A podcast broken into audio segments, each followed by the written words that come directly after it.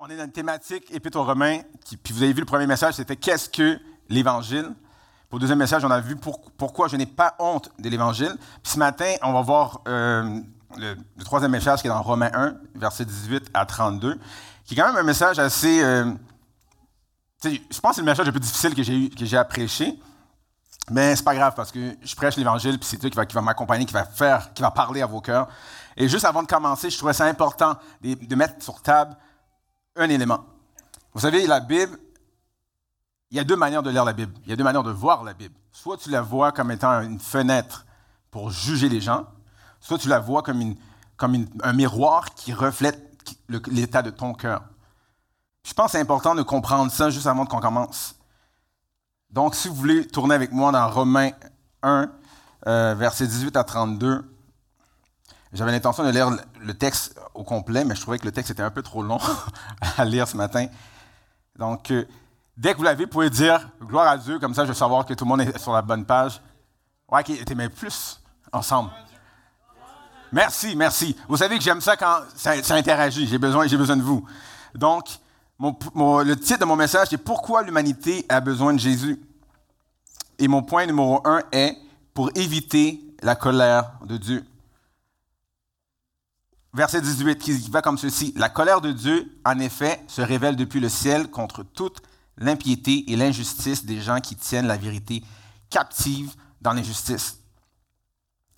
Ce que j'aimerais vous dire d'abord, pour commencer, que Dieu a créé l'homme pour être en relation avec lui, en relation avec sa création, puis en relation avec les uns avec les autres. Ça, c'est important. C'est important de comprendre, ça dès le début. Puis Paul expose dans cette portion de, de, de cette péricope le péché la dépravation du péché. Puis les conséquences du péché sont trois axes différents. Premier axe, du fait qu'on a péché envers Dieu.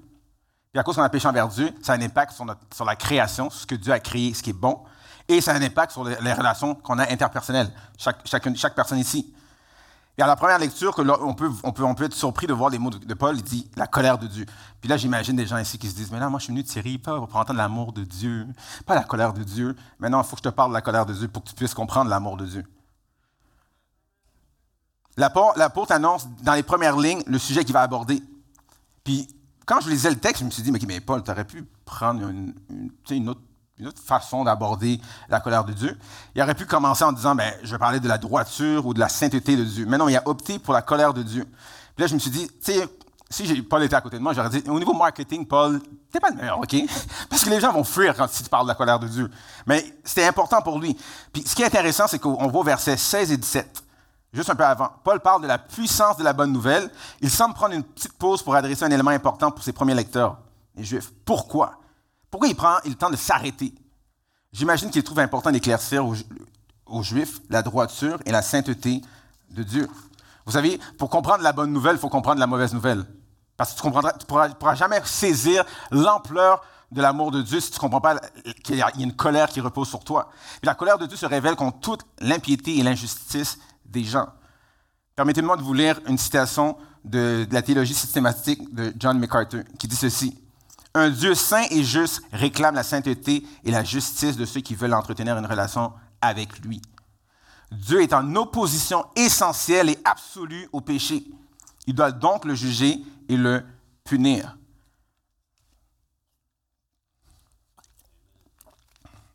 Comment ça s'applique pour nous aujourd'hui? Puis là, je me suis dit, Dieu a créé la terre. Il a créé le ciel, la lune, les eaux, les animaux, l'être humain. Dieu est un Dieu d'ordre. Là, je vous ramène à Genèse. Dans Genèse 1, chapitre 1, verset 1 à 2, ça dit ceci, La terre était informe et vide. Il y avait des ténèbres au-dessus de l'abîme et le souffle de Dieu tournoyait au-dessus des eaux. Dieu a procédé d'une manière organique pour la création. Il a donné un cadre de fonctionnement pour l'être humain. Donc, tu fonctionnes dans ce cadre-là. Toutefois, nous avons décidé de faire à notre tête et nous sommes sortis du cadre établi par le Créateur. Puis Dieu a horreur du péché. Il ne peut le tolérer dans sa présence car il est saint. Là, je me suis dit, comment je pourrais imaginer, à, vous la sainteté de Dieu? Fait que je me suis dit, j'ai pensé à ma femme. Pas pour dire que ma femme est Dieu, c'est pas ça que je dis, mais je trouvais que l'illustration était quand même bonne. Ma femme, quand elle, fait le ménage, elle, puis elle, s'applique à fond. Puis là, elle, lave la, salle de bain, il faut que la salle de bain soit clean, tout, tout, tout soit propre. Puis là, quand les enfants jouent à l'extérieur, là, vous, voyez déjà où je m'en viens. avec ça. Les enfants rentrent à, l'intérieur et euh, ma femme qui est petite, douce, pétillante, elle peut changer d'un coup puis elle devient Hulk. Puis là, elle commence à, dire aux enfants, non, lave tes mains, non, enlève tes souliers, non, touche pas au mur, non, j'ai lavé, la toilette, c'est pas vrai que tu vas le salir après une heure que j'ai nettoyé. Non. Puis là, tu vois qu'elle est énervée. Puis même moi, je, l'entends, je suis comme, OK, même moi, je me sens mal, je me dis, OK, je vais aller me laver les mains aussi. Mais tu vois, on voit comment ce qui est propre, elle ne veut pas que ça soit sali, que ça soit contaminé. C'est la même affaire avec Dieu. Jean 3, verset 36 va dire ceci. Celui qui croit au Fils a la vie éternelle. Celui qui ne croit pas au Fils ne verra point la vie, mais la colère de Dieu demeure sur lui. Puis lorsque je pensais à la colère de Dieu, je me suis dit, la colère de Dieu aussi, c'est, pour moi, d'un autre point de vue, ça démontre un amour. Ça démontre que Dieu n'est pas insensible à nous. Pourquoi? Il, aime tellement sa création qu'il ne veut pas voir sa création se détruire, il veut une réconciliation avec elle. Alors là, je me suis dit, comment je pourrais illustrer comment que Dieu est amour, puis que sa colère, ça démontre de l'amour? Là, je me suis dit, je vais réfléchir, je vais aller dans mes souvenirs d'enfance. Et j'ai pensé à une fois, à une, il faut que je vous raconte ça. Euh, lorsque j'étais jeune, j'étais, je pense, en, troisième, ou en troisième et cinquième année, euh, j'avais eu euh, une, genre de contravention ou un billet qu'on remet à des élèves quand tu enfreins la loi de l'école, puis, que ça ne fonctionne pas. Puis quand ils donnent le billet, il faut que tu le fasses signer par tes parents. Donc là, j'ai eu le billet, et puis là, je me suis dit, ouf, si j'amène ça à la maison, je vais avoir des problèmes. Puis là, je me dis, ça va, ça va pas bien. Puis il euh, faut comprendre, mes parents, c'était. Mes parents étaient sérieux pour l'école. Quand ils t'envoyaient à l'école, c'est parce qu'ils t'envoyaient pour une éducation. Ils t'envoyaient pas pour niaiser ou faire quoi que ce soit. Fait que là, je me suis dit qu'il faut que je trouve un plan pour signer ce papier-là, mais c'est pas me faire chicaner. Puis là, moi, dans ma, sagesse infinie, je me suis dit, hmm, je vais copier la signature, de mes parents. Mais le problème, c'est que mon père, c'est celui qui s'occupait de tout ce qui était école. Puis mon père a une signature que j'ai, faudrait, j'ai jamais vu. On peut pas le copier. La signature de mon père est infaillible. J'ai, même 20 ans plus tard, je pourrais essayer, jamais je pourrais réussir à copier la signature de mon père. Puis là, je me suis dit, hein, mais j'ai deux parents. Donc, je me suis dit, je vais, prendre la, je vais copier la signature de ma mère. Fait que là, je copie la signature de ma mère, je suis super fier de moi. Là, le lendemain, j'amène le billet. La madame, les surveillantes viennent cogner à la porte pour dire Bon, Thierry, reçu ton billet, ton billet. Moi, je me lève avec assurance parce que j'ai contourné le système. Je suis comme, hein, personne ne va savoir. Je remets le billet. La madame est comme, OK, c'est bon, elle prend. Moi, c'était ma meilleure vie ever hein, cette journée-là. Je me suis dit, j'ai contourné le système, aucun problème. Sauf que l'affaire, c'est que l'école, ça ne dure pas éternellement. Il faut que tu retournes à la maison à un moment donné. Un jour, je suis retourné à la maison. Et quand je suis retourné à la maison, mes parents, mon père a su que j'ai coupé la signature, à, ma mère. Et mon père n'était pas content. Donc, j'ai passé un mauvais quart d'heure. Le principe ici, c'est que, à cause que mon père m'aimait tellement, il a dû me chicaner pour ce que j'ai fait. Parce que s'il me laissait faire, si il ne m'aimait pas, il m'aurait dit Thierry, c'est pas grave, tu, peux copier la signature de ta mère, puis il n'y a pas de problème. Mais le problème ici, c'est que si je continuais dans cette lancée-là, c'est que j'aurais fait d'autres niaiseries. Ça fait que je m'aurais éloigné de lui. Mais mon père, à cause qu'il m'aimait tellement, il tellement, il fallait qu'il me corrige pour me dire non, non, c'est pas correct. Puis là, je remercie mon père pour ça. Puis je ne sais même pas s'il se rappelle cette histoire-là, mais moi, ça m'a marqué. J'aimerais vous dire que je n'ai pas recommencé, mais je l'ai fait une deuxième fois. j'ai fait une deuxième fois. Puis la deuxième fois, quand je l'ai faite, mon père n'a pas eu de réaction. Mais pas qu'il n'y a pas eu de réaction, mais sa réaction a été différente. Il, a comme été, il m'a juste dit, tu sais, Thierry, tu ne sortiras pas de la fin de semaine. Et ça m'a marqué en tant que jeune, parce que je me suis dit, hein, la première fois, tu étais fâché, tu m'as chicané. La deuxième fois, tu me dis, hmm, tu ne vas pas sortir à l'extérieur. Puis moi, ça m'a marqué, parce que je me suis dit, hein, mon père m'aime plus. Pourquoi il ne me chicane pas? Il m'aurait aurait dû me chicaner. Mais encore là, ce que je veux, dire, je veux vous dire à travers ça, c'est que la, à travers la couleur de mon père, j'ai compris qu'il y avait une, appréciation et un amour pour moi. Il ne voulait pas que je continue dans, ce, chemin que je prenais. Et ici, c'est la même affaire pour nous. Dieu est en colère, mais il ne faut pas voir la colère de Dieu comme étant comme si c'est un Dieu méchant et il ne veut rien savoir de nous. Non, il t'aime tellement, il veut que tu, que tu détournes de la mauvaise voie puis tu viennes à la bonne voie. Mais malheureusement, l'homme continue dans sa rébellion, malgré qu'il connaît et voit le Créateur autour de lui. Ce qui m'amène à mon deuxième point. Pourquoi l'humanité a besoin, a besoin de Jésus? Parce que Dieu s'est révélé à travers sa création.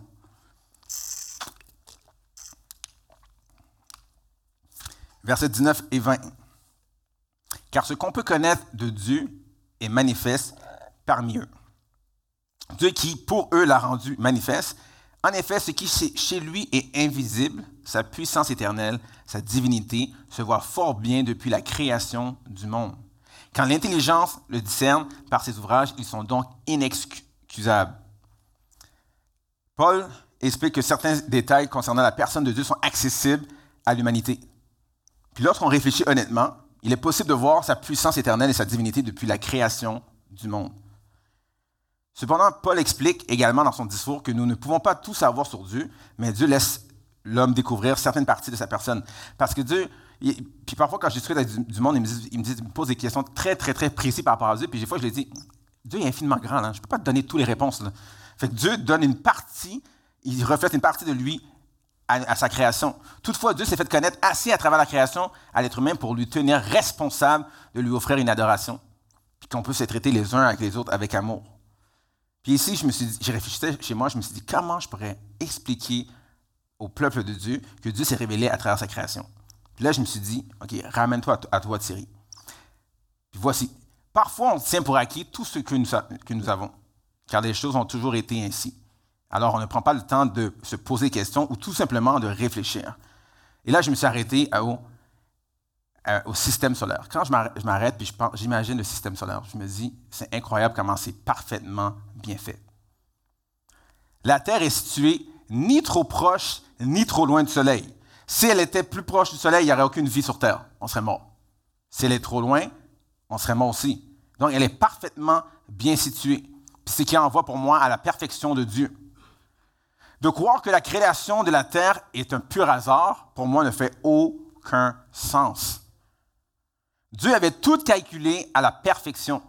Pour qu'on voit, pour soit à la bonne distance, il fallait qu'un créateur soit en arrière de ça. Pour moi, il fallait que quelqu'un d'intelligent et ingénieux ait pensé à ça. Lorsque je, regarde l'univers, oh, l'univers est tellement infiniment grand, et cela envoie à une caractéristique de Dieu. Puis Dieu est infiniment grand. Puis ça me fait penser à ce chant, que ce chant que j'aime tant qui dit Oh Dieu, tu es infiniment grand, éternel puissant, roi majestueux. Et Dieu, tu es infiniment grand, éternel puissant, roi majestueux.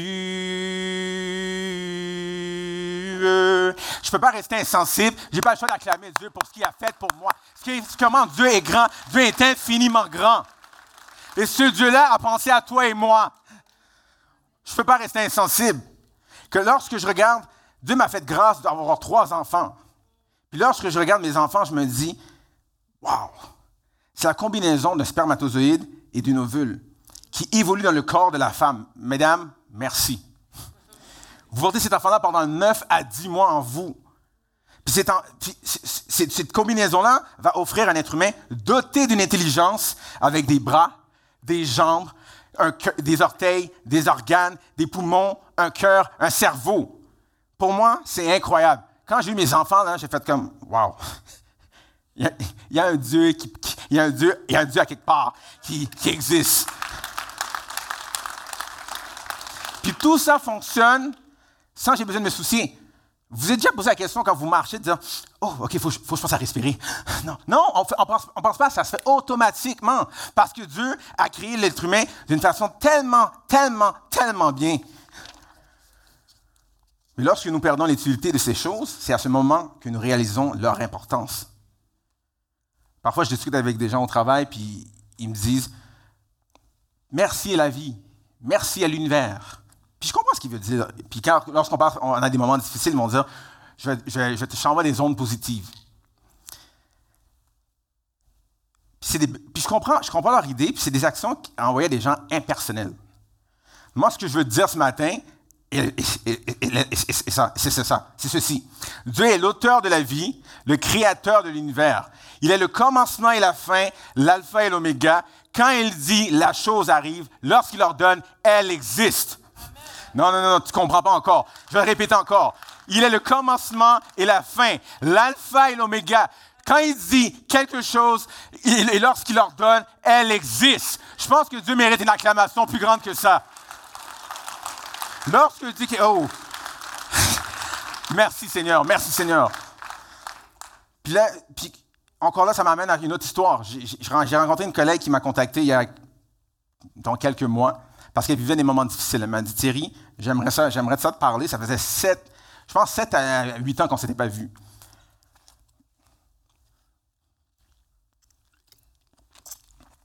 Puis là, je me suis dit, OK, mais on va se rencontrer. Tout ça parce que la jeune, elle vivait des moments difficiles, elle voulait savoir comment toi, Thierry, tu fais pour passer à travers des moments difficiles à travers ta foi? Fait que là, moi, je me suis dit, quelle occasion de prêcher la bonne nouvelle? Donc, je la rencontre, on s'en va, on va dans Tim Martin, jase avec elle un 3-4 heures, je leur présente la, bonne nouvelle, elle a plein de questions. Puis, dans notre discussion, elle, arrive, elle me dit, tu sais, Thierry, moi, je crois à, la réincarnation. Puis elle dit, je, je ça cool, je trouve ça cool. Si on meurt, ben, je pourrais soit être un arbre ou un écureuil. Bon. là, moi, moi je, suis comme, OK. Mais moi, ce que je te dis, c'est que Jésus dit que lorsqu'on va mourir, on va, on, va, avoir une résurrection avec lui. On va avoir un nouveau corps, un nouveau cieux, une nouvelle terre. C'est pas plus intéressant que ton arbre et ton écureuil? Puis là, elle, me regarde, elle fait, ouais, ouais, t'as peut-être raison. elle me dit oui. Elle me dit oui. Et il y a d'autres éléments. Quand on perd un être cher, certaines personnes pensent que ceux-ci, que ces gens-là qui sont morts, qui sont rendus de l'autre côté, veillent sur eux. Puis ils vont dire que j'ai un porte-bonheur, puis quand je porte ça avec moi, c'est que cette personne-là est avec moi. Puis par le fait même, puis quand je réfléchis, je me dis, ces gens-là, quand ils pensent comme ça à la réincarnation, ou ils pensent qu'il y a quelqu'un, qui est un être cher qui est mort, qui veille sur eux, moi je me suis dit, mais ils pensent qu'il y a une deuxième vie. En fin de compte, ça sous-entend qu'il y a une deuxième vie pour eux. encore là, j'ai eu une discussion avec une collègue, puis ça m'a fait, penser à ce, verset que j'aime tant, qui est dans euh, Ecclésias 3, 11, qui dit ceci. Il fait toutes choses bonnes en son temps, mais il a mis dans le cœur la pensée de l'éternité, bien que l'homme ne puisse pas saisir l'œuvre que Dieu fait du commencement jusqu'à la fin. Donc, ça veut dire que le fait que nous, on pense que ces gens-là pensent à une réincarnation, ou que le fait qu'ils pensent qu'il y a un être cher qui veille sur eux, c'est qu'il y a cette pensée de l'éternité qui est en eux. Et ça, ça ne vient pas de toi. C'est pas toi qui as pensé à ça, c'est Dieu qui a déposé ça en toi. Parce que Dieu va être en relation avec toi. C'est pour ça qu'il y a cette pensée d'éternité en toi. Mais malgré, malgré ça, malgré une révélation de Dieu envers sa création, l'homme continue à marcher dans une autre direction et de choisir de mépriser Dieu. C'est ce qui va arriver. C'est ce que Paul expose aussi dans son texte. Ce qui m'amène à mon troisième point. Pourquoi l'humanité a besoin de Jésus? Parce que l'homme a chuté et méprisé Dieu. Versets 21 à 25. Puisque tout ayant connu Dieu, ils ne l'ont pas glorifié comme Dieu et ne lui ont pas rendu grâce, mais ils se sont égarés dans des raisonnements futiles et leur cœur sans intelligence a été plongé dans les ténèbres. Se prétendant sages, ils sont devenus fous. Ils ont changé la gloire de Dieu impérissables en des images représentant l'être humain périssable. Des oiseaux, des quadrupèdes et des, reptiles. C'est pourquoi Dieu les a livrés à l'impureté par les, par les désirs de leur cœur, de sorte qu'entre eux, ils déshonorent le propre corps. Eux qui ont changé la vérité de Dieu pour le mensonge et qui ont adoré la création en lui rendant un culte au lieu du Créateur qui est béni pour toujours. Amen. Au tout début, l'homme était avec Dieu et connaissait Dieu. Puis au lieu de lui donner toute la louange qui lui revient, ils ont préféré admirer les sagesses du monde. Moi, je trouve que ça, dépeint très bien notre société aujourd'hui, comment on rejette Dieu, on, essaie d'adhérer à toutes sortes de philosophies. Ils ont préféré, dans leur ingratitude, offrir cette gloire qui revenait à Dieu à leur propre personne. Donc, ils, se sont, ils se sont éloignés de Dieu et leur cœur, sans intelligence, a été plongé dans les ténèbres. Ensuite, ils ont échangé la gloire de Dieu impérissable en des images représentant l'être humain périssable. Aujourd'hui, on aime vénérer et élever les humains euh, au niveau de Dieu. Ça me fait penser, euh, j'ai été voir un spectacle de Kevin Hart, ceux qui connaissent Kevin Hart, le, comédien, puis aussi, euh, il est humoriste aussi. Puis on avait été le voir au Centre Bell, puis j'avais été avec ma femme, avec pasteur Warren, pasteur Max, et lorsqu'ils ont invité Kevin Hart à venir sur, la scène, euh, là, il y avait eu une innovation, mais une innovation comme. J'ai jamais vu ça. Là. C'était comme. Puis, quand ça a arrêté, puis là, il commence son spectacle, Pasteur Warren, moi, puis ma femme, on a eu un réflexe comme ça. On s'est retourné, on s'est dit, mais non, mais c'est peine trop d'amour pour un homme. Ça, cette gloire-là ne revient pas à lui. J'enlève rien à Kevin Hart. Là. Il y a du talent que Dieu l'a donné. Je n'ai pas de problème avec ça. Le problème, c'est que cette gloire-là revient à Dieu. On a été créé par lui. Le texte mentionne que ce prétendant sage, ils sont devenus fous. Ils ont perdu la raison. Le langage ou les mots utilisés par Paul ne sont pas inconnus pour les Juifs, pour ceux qui connaissent bien l'histoire d'Israël. Paul fait référence à une histoire précise où le peuple est tombé dans l'idolâtrie. Là, je vous ramène, on, change, on de livre. Je vous ramène exactement à un moment où ils ont interchangé l'adoration du Créateur pour la création. Exode 32. Moïse monte sur la montagne. Il s'en va rencontrer Dieu, il communique avec Dieu. Il laisse la, responsabilité à Aaron d'être avec le peuple. Aaron, à cause de la pression du peuple, il décide de faire un veau d'or. Puis là, ils vont adorer un veau d'or alors que Dieu est juste à quelques mètres en discussion avec Moïse. Ce qui ramène au psaume 106, verset 20, qui dit ceci. Ils ont échangé leur gloire contre l'image d'un bœuf qui, mange de l'herbe. Mais, mais l'idolâtrie, ça remonte plus loin, ça encore. Je remonte encore plus loin. Ça, en retournant dans Genèse, quand Adam et Ève ont touché à l'arbre défendu, ils ont désobéi, car ceux-ci ont été influencés par Satan qui était, un serpent. Et pourtant, Dieu avait été clair, très clair dans sa consigne. Tu as le droit à tout, sauf cet arbre. Tu ne touches pas à cet arbre. Et alors qu'ils ont été séduits, ils ont, désobéi. Dans leur désobéissance, ils ont désobéi, à Dieu, mais, ils ont obéi à quelqu'un d'autre. Ils ont obéi à Satan, qui les a séduits. Ce que j'aimerais te dire ce matin, c'est que l'obéissance est une forme d'adoration. L'adoration, ce n'est pas juste que tu viens le vendredi ou le dimanche et tu loues pendant 20 minutes. L'adoration est un style de vie. Et l'obéissance est une forme d'adoration. Vous savez, euh, avec mes enfants, à tous les soirs, on, fait, on a la routine de dodo, on, fait, euh, on, prie avec mes enfants. Et euh, il y a un moment donné, j'ai dû chicaner Daphné parce que, bon, ma fille, c'est un enfant, là, des fois, elle, elle, désobéit et elle fait des niaiseries. Et dans sa prière, elle prie, elle dit Merci Jésus pour la journée, pour tout ce, que, tout ce qu'on a fait. Puis elle me dit Elle demande à Dieu Merci, permets-moi de me donner. de... Non, je recommence. Elle me dit Elle dit à Dieu aide-moi afin que je puisse euh, obéir à mes parents pour ne pas me faire chicaner. C'est, oui, c'est, drôle, c'est cute. Puis, je à ma puis là, après, je dis à ma fille, hmm, non, tu ne veux pas obéir parce que tu as peur que papa te chicane et maman te chicane. Tu veux obéir par amour pour nous. C'est totalement différent. Il y a une distinction. Tu ne suis pas Dieu parce que tu as peur d'aller en enfer. Tu suis Dieu parce que tu l'aimes. C'est une preuve d'amour envers lui. Et par leur, désobéissance, ils ont donné leur adoration à Satan et Dieu les a chassés du jardin. Parce qu'ils ont voulu désobéir, ils ont choisi de se déclarer comme étant leur propre Dieu. Ce qu'Adam et Ève, c'est ce qu'ils ont fait. Et par le fait même, ils ont de décider ce qui est bon ou mal. Aujourd'hui, on parle du relativisme. Et nous, puis on décide ce qui est bien ou mal. Ce qui est bon pour Pitou est peut-être pas bon pour Minou. ce qui est peut-être bon pour Minou n'est pas bon pour Pitou. Donc, chacun fait ce qui lui semble bon. Là, si je vous, dis, si je vous répète cette phrase encore, chacun fait ce qui lui semble bon. Ça ne vous rappelle pas un livre qu'on a vu, qu'on a lu, on a vu cette année? Là, je vous pose la question, c'est là c'est le, temps de me répondre. dans quel livre on entend cette phrase-là? Chacun fait ce qui lui semble bon. Dans le juge. Et puis ceux qui ont, lu le livre du juge, vous savez comment que juste, ça commence quand même bien, mais ça finit vraiment mal. parce qu'on a rejeté Dieu. Qu'est-ce que ça veut dire pour toi et moi? Nous sommes tous des mauvaises personnes devant Dieu. Romains 3, 23 va dire ceci, car tous ont péché et sont privés de la gloire de Dieu. Romains 3, versets 11 et 12 va dire ceci, nul n'est intelligent, nul ne cherche Dieu. Tous sont égarés et tous sont pervertis. Il n'en est aucun qui fasse le bien, pas même un seul. nous méritons le châtiment éternel qui est d'être en enfer.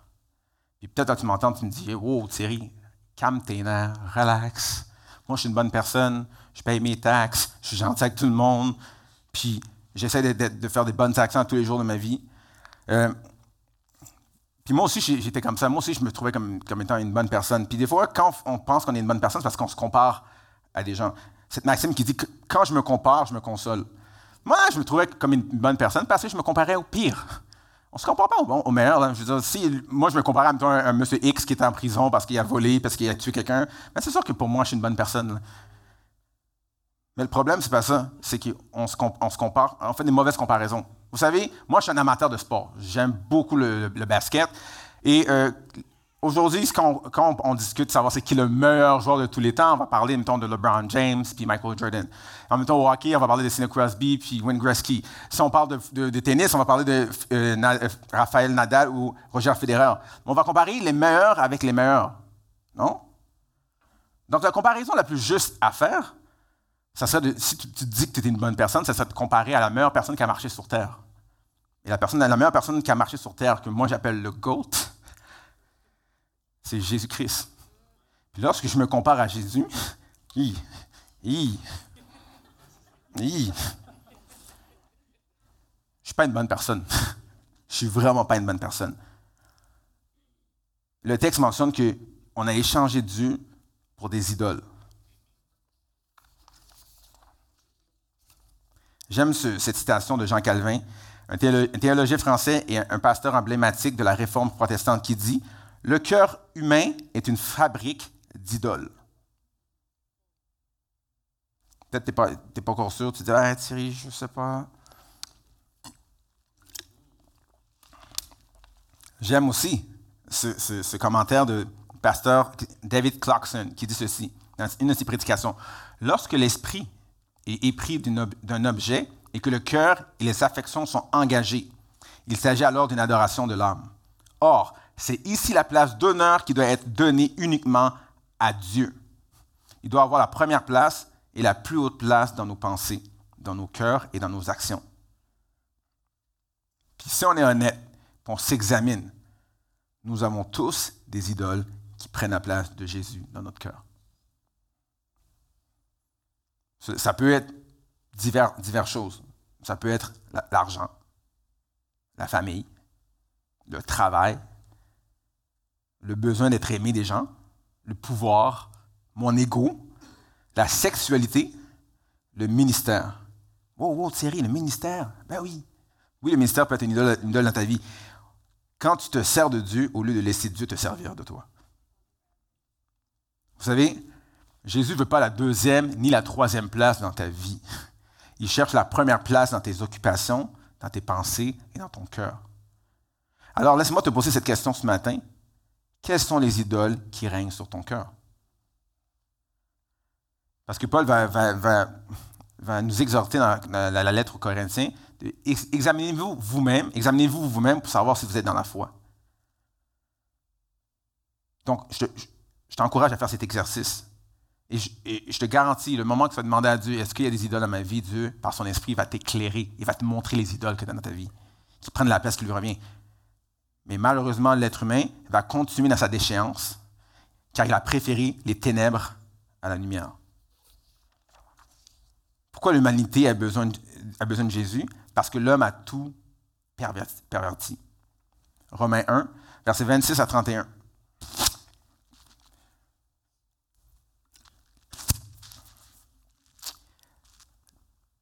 C'est pour cela que Dieu les a livrés à des passions déshonorantes. Ainsi, en effet, leurs femmes ont changé les relations naturelles pour des actes contre nature. De même, les hommes, abandonnant les relations naturelles avec la femme, se sont enflammés dans, dans leur appétit les uns pour les autres. Ils se livrent entre hommes à des actes honteux et reçoivent en eux-mêmes le salaire que mérite leur égarement. Comme ils n'ont pas jugé bon de reconnaître Dieu, Dieu les a livrés à leur manque de jugement de sorte qu'ils font des choses indignes. Ils sont remplis de toute espèce d'injustice, de méchanceté, d'avidité, de malfaisance, plein d'envie, de meurtre, de disputes, de ruses, de vices, de, diffamateurs, médisants, ennemis de Dieu, insolents, orgueilleux, fanfarons, ingénieux pour le mal, rebelles envers leurs parents, sans intelligence, sans loyauté, insensibles, sans compassion. C'est une liste assez, assez intense. c'est intéressant parce qu'à partir du verset 24 à 27, Paul utilise les termes suivants. Dieu les a livrés à eux-mêmes. Puis lorsqu'il y a une répétition dans un texte, c'est que l'auteur veut nous attirer notre attention. Veut attirer notre attention. Nous avons rejeté Dieu pour suivre nos désirs, nos passions. En fin de compte, le péché. Puis Dieu est tellement gentleman. Alors il nous a laissés dans notre folie, il ne s'est pas imposé. Parce qu'on a décidé de... Dieu était là, on a dit non, Dieu, ça ne m'intéresse pas. Ce qui est mieux, c'est ce qui est là-bas. Puis Dieu ne s'est pas imposé. Puis à cause de la contamination du péché, l'homme corrompu a infecté tout ce que Dieu a fait, qui a créé de bon. Et dans cette portion, Paul expose le péché envers la création. Vous ai parlé au début, je vous ai dit que Dieu nous a créés pour être en relation avec lui, en relation avec sa création, puis en relation les uns avec les autres. L'erreur ici à faire, puis je vais, prendre le temps de, le dire, c'est que, lorsqu'on lit ce texte-là, qu'on on saute, on fait une, exégèse assez rapide en disant, ben, Dieu parle juste du péché, puis de l'homosexualité, puis ça, c'est la grosse affaire. Non, ça, c'est une erreur de faire. C'est pas ça que Paul fait. Paul est, en train d'établir qu'à cause qu'on a désobéi à Dieu, voici les conséquences du péché, puis voici les conséquences en trois axes différents, comme je vous ai mentionné tantôt. J'aimerais prendre le temps de préciser que les intentions de Paul veulent décrire la conséquence, de la, comme j'ai dit, la désobéissance de l'homme et les effets de sa dépravation. Quand il emploie les termes suivants, contre nature, l'apôtre fait référence à la fonction de ce que Dieu a créé quand il parle de contre nature. Nous appelons cette façon de faire l'argumentation téléologique. Là, vous allez me dire, mais Thierry, c'est quoi ce mot-là? Bon, je vais répondre. Le terme téléologie vient de, de télos, qui signifie objectif ou dessin. L'idée de cet argument est que dessin a besoin d'un auteur et que donc les objets dotés d'un dessin évident et forcément été créés dans, le, dans un but. Autrement dit, le dessin implique un concepteur. Donc, l'exemple que je pourrais vous donner, si j'achète un lave-vaisselle, le lave-vaisselle a été conçu pour... Excellent. Donc, si moi je décide de mettre une dinde dedans, mais ce n'est pas la faute de la vaisselle s'il si, si pas ma dinde, parce qu'elle n'a pas été créée pour cela. Paul prend le temps d'expliquer les effets du péché sur la sexualité qui a été créée par Dieu. Comment ça s'applique pour nous aujourd'hui? Dieu a créé l'homme pour la femme et la femme pour l'homme. Ils sont appelés à vivre ensemble dans un cadre précis que Dieu a instauré, le mariage. D'où le pourquoi Dieu va dire, va dire que l'homme quittera son père et sa mère et s'attachera à sa femme. Et ils deviendront une seule chair. Ils sont appelés à vivre ensemble et à se compléter. C'est pour cela qu'au portail, nous croyons au complémentarisme. Qu'est-ce que le complémentarisme? Le complémentarisme est l'enseignement selon lequel la masculinité et la féminité sont ordonnées par Dieu et que les hommes et les femmes sont créés pour se compléter les uns les autres. L'acceptation des rôles divinement ordonnés des, hommes et des femmes favorise le ministère du peuple de Dieu et permet aux hommes et aux femmes d'atteindre le, le potentiel que Dieu leur a donné. Au Jardin d'Éden, Dieu a dit, lorsqu'il a créé l'être humain, Soyez féconds et multipliez-vous. C'est là que ça se gâte. j'aime cette citation-là, cette citation de John MacArthur qui dit Le péché imprègne tellement l'homme que toutes les facultés humaines sont corrompues. Voici le problème du péché aujourd'hui. L'homme domine sur la femme au lieu de l'aimer convenablement. Et la femme veut usurper le rôle de l'homme car celui-ci ne le fait pas. Ne joue pas son rôle. Dieu n'a jamais voulu ça. Aujourd'hui, on regarde avec la consommation de la pornographie qui diminue la valeur de la femme comme si elle était juste présente pour assouvir nos besoins. Toutefois, les femmes en, écoutent aussi. Les statistiques disent 8 hommes sur 10 en écoutent et une femme sur 4 en écoute. Moi, ce qui m'a sidéré par rapport à cette, statistique-là, c'est qu'on parle qu'il y a 60 milliards de dollars annuellement qui est fait dans, l'industrie de la pornographie. À Montréal, notre section de Montréal, qui est à 15 minutes d'ici, on parle qu'il y a, c'est un milliard de dollars qu'ils font par année à travers ça. Dieu n'a jamais voulu ça. Hausse de la violence conjugale, on parle d'une augmentation pour la septième fois en sept ans, selon, la presse. Un article a été publié le 20 octobre 2022. Dieu n'a jamais voulu ça. Cette semaine, j'écoutais la radio. Moi, je vous dis, je suis un fan de sport. J'écoutais BPM Sport. Puis ça, ça m'a sidéré. On parlait de Hockey Canada. Savez-vous que depuis 1989, Hockey Canada a payé 8,9 millions de dollars pour des arrangements hors cours concernant les agressions sexuelles. Dieu n'a jamais voulu ça. On parle aussi aujourd'hui de la polygamie. On parle des relations, euh, euh, des relations sexuelles hors mariage, ainsi que l'homosexualité. Ça, c'est tout à cause du péché. Ce que j'aimerais dire, c'est que Jésus ni Dieu ne sont pas homophobes. Non. Dieu est péchénophobe. C'est le péché qui n'est pas capable. C'est le péché qui n'est pas capable d'avoir dans sa présence. C'est ça qu'il déteste. Et ensuite, Paul démontre la méchanceté de l'homme à travers une liste de comportements de péché dans nos relations.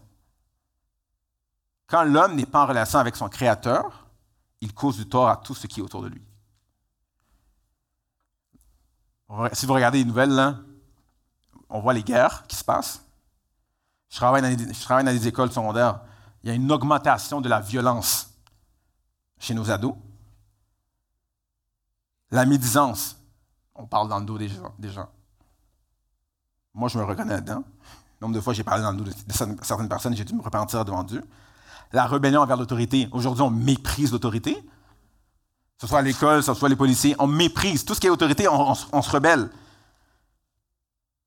Lorsqu'on pense à les féminicides, les, enlèvements d'enfants, etc., je pourrais vous en nommer plein. Mais ce que tu dois saisir ce matin, à travers cette portion, c'est que tous ces actes sont une offense à Dieu. Le salaire de cette offense est la mort éternelle séparée de Dieu pour tous. Donc on est tous pécheurs, tous, on mérite tous d'être privés de la gloire de Dieu. Il n'y a personne ici qui peut se dire, eh, moi je dirais que ça ne m'interpelle pas. Non, ça t'interpelle. Ça m'interpelle. Puis je vais vous apprendre quelque chose, ben, je pense que vous le savez déjà, qu'on va tous un jour mourir. Cela est inévitable.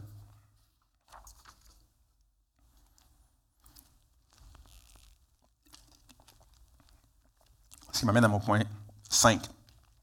Pourquoi l'humanité a besoin de Jésus? Parce que nous ferons face au jugement de Dieu. Verset 32. Eh bien, qu'ils connaissent le juste décret de Dieu, selon lequel ceux qui pratiquent de telles choses méritent la mort. Non seulement ils, les font eux-mêmes, mais encore ils approuvent ceux qui les pratiquent. Paul explique clairement que ses lecteurs connaissent très bien le décret de Dieu. Si nous continuons à nous entêter dans nos péchés, à ignorer le Dieu créateur, à vivre dans l'infidélité, alors un châtiment nous attend. À cause de, la, conscience aveuglée de l'homme, il ne saisit pas la gravité de ses actes. Paul pointe du doigt tous ceux qui sont dans la rébellion et encourage les, autres dans cette voie.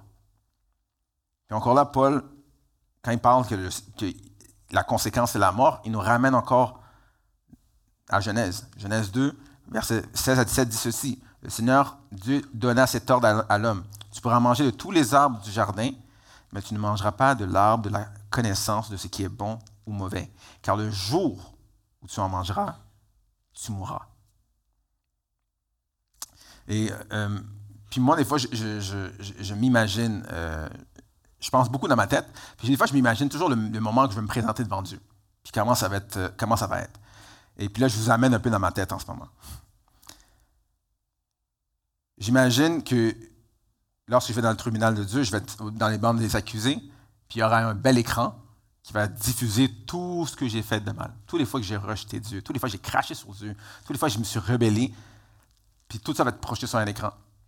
Puis de à l'opposé de la salle, il va y avoir Satan qui va être là, qui va, se réjouir, qui va être content, qui va dire Ah, Thierry, t'es dans rien de bon, ça va pas bien pour toi là. Puis le juge, Dieu qui va être là, qui va dire Ben, il faut qu'il donne ma, sentence pour ce que j'ai fait. J'imagine ce moment-là où que, lorsque Dieu va nous donner sa sentence, puis il va y avoir un long silence. Aucun bruit dans le tribunal. Moi, je paniquais dans mon coin parce que je me disais, mais qu'est-ce qui, m'attend? J'imagine ce moment-là où que, alors c'est un silence, un silence complet, j'imagine un homme qui ouvre la porte. C'est Jésus. Puis Jésus va dire ceci.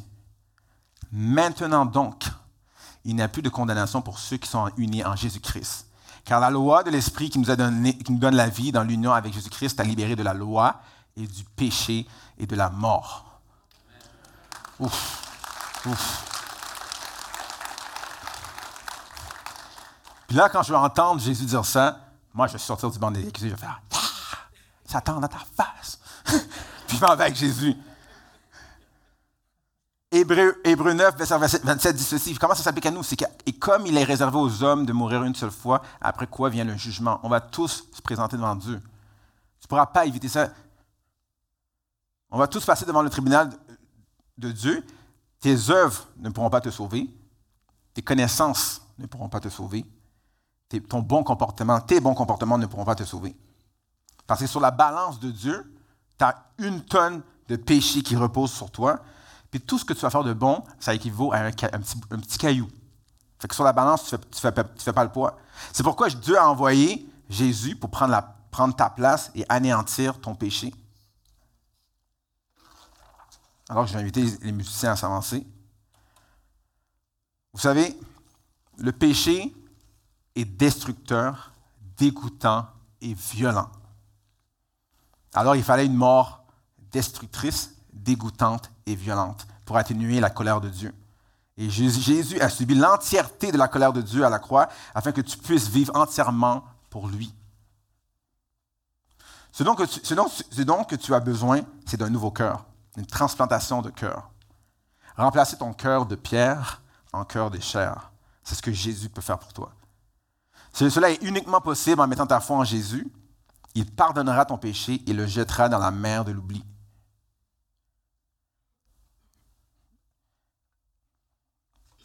Je commence parce que je pense qu'on ne saisit pas.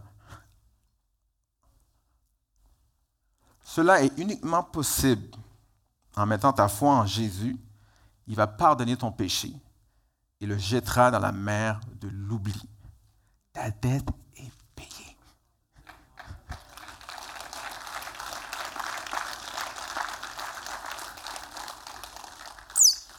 Car le Fils de Dieu s'est fait homme pour que les hommes deviennent des fils de Dieu. C'est ça la puissance de Jésus.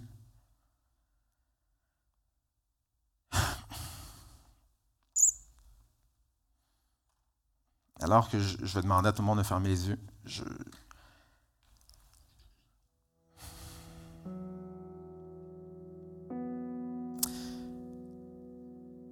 Ce que tu dois retenir de mon message ce matin, c'est que le péché est néfaste pour l'humanité, puis il y a des conséquences énormes.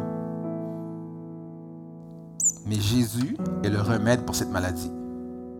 Parce que Jésus va dire, sans moi, vous ne pouvez rien faire. Alors ce matin, c'est simple. Ce que je veux faire, c'est que je, veux, je t'inviter à faire un pas de foi. Je veux t'inviter à répondre à cet appel. Euh, vous savez, on va rentrer dans le louange. Je, veux, je faire un appel pour trois, types de personnes.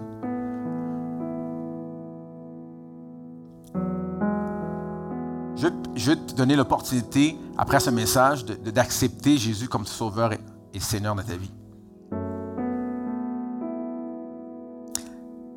Si c'est ton cas, je, vais t'inviter à venir en avant, mais pas tout de suite. Attends que j'ai terminé. Ça, c'est mon premier appel. Je vais t'inviter. Pour ceux qui veulent recevoir Jésus, tu te dis, OK, j'ai la colère de Dieu qui est sur ma vie, mais j'ai besoin du sacrifice de, Jésus pour pardonner mes péchés. Je t'invite à venir en avant. Mon deuxième appel, c'est pour ceux qui, qui se sentent indignes, qui se disent, mais Thierry, je suis tellement, je suis tellement, tellement sale. Je ne peux pas me rapprocher d'un Dieu. Pourquoi un Dieu, un, Dieu saint pourrait, voudrait, voudrait de moi? Sache que Jésus veut se rapprocher de toi ce matin. Je t'encourage également à venir en avant. Mon troisième appel est pour ceux qui, qui sont blessés. Parce que dans les relations humaines, tu vis des blessures qui datent d'un mois, un an, deux ans, dix ans, vingt ans, une blessure que tu traînes. Tu es incapable d'avancer avec Dieu parce que tu n'as pas déposé ça à la croix. Jésus est là ce matin. Jésus te tend la main. Alors ma question pour toi, c'est, vas-tu la saisir? Vas-tu la saisir ce matin? Père éternel, c'est en Dieu, je m'avance devant toi, c'est en Dieu, tu, ton homme serviteur a prêché la bonne nouvelle. Père, j'ai semé, c'est à ton tour d'arroser et de faire croître, Père, ta parole. Je te prie pour des gens ce matin, je te prie pour ceux qui luttent, ceux qui, l'Esprit parle à travers eux en ce moment. Ne résiste pas. Viens. Jésus te, te tend la main. Jésus dit, viens, suis-moi. Père, je te prie pour cette parole que tu puisses non pas permettre à l'ennemi de la voler. Non, c'est tes enfants, c'est tes brebis. Dieu est un Dieu tellement bon. Dieu est tellement bon pour moi. On ne réalise pas On réalise pas comment on t'a offensé par nos péchés. On ne réalise pas la mort et le sacrifice que tu as dû vivre pour moi et pour nous. On cherche toutes sortes de solutions de gauche à droite, Seigneur, mais la solution, c'est Jésus, Jésus-Christ. Jésus-Christ qui est ressuscité d'entre les morts. Jésus-Christ qui veut juste ton cœur. Père, merci pour qui tu es. Merci pour ton pardon dans ma vie. Alors que je mérite rien. Gloire, que la gloire te revienne, Père. Que tu règnes sur mon cœur, que tu sois le premier à régner sur mon cœur, que tu sois le premier à régner sur le cœur de chaque personne qui est ici, Seigneur. Merci pour ton amour, merci pour ta grâce. Ta grâce imméritée, ta grâce infinie. Que ton nom soit loué, Père. Alors qu'on va rentrer dans la louange, je vous encourage à, penser à chaque mot qui va sortir de votre bouche, alors qu'on va chanter au Dieu de l'univers, le Dieu créateur. Laisse Dieu régner dans ta vie. Père, c'est dans ton précieux nom que je te prie, Seigneur. Amen.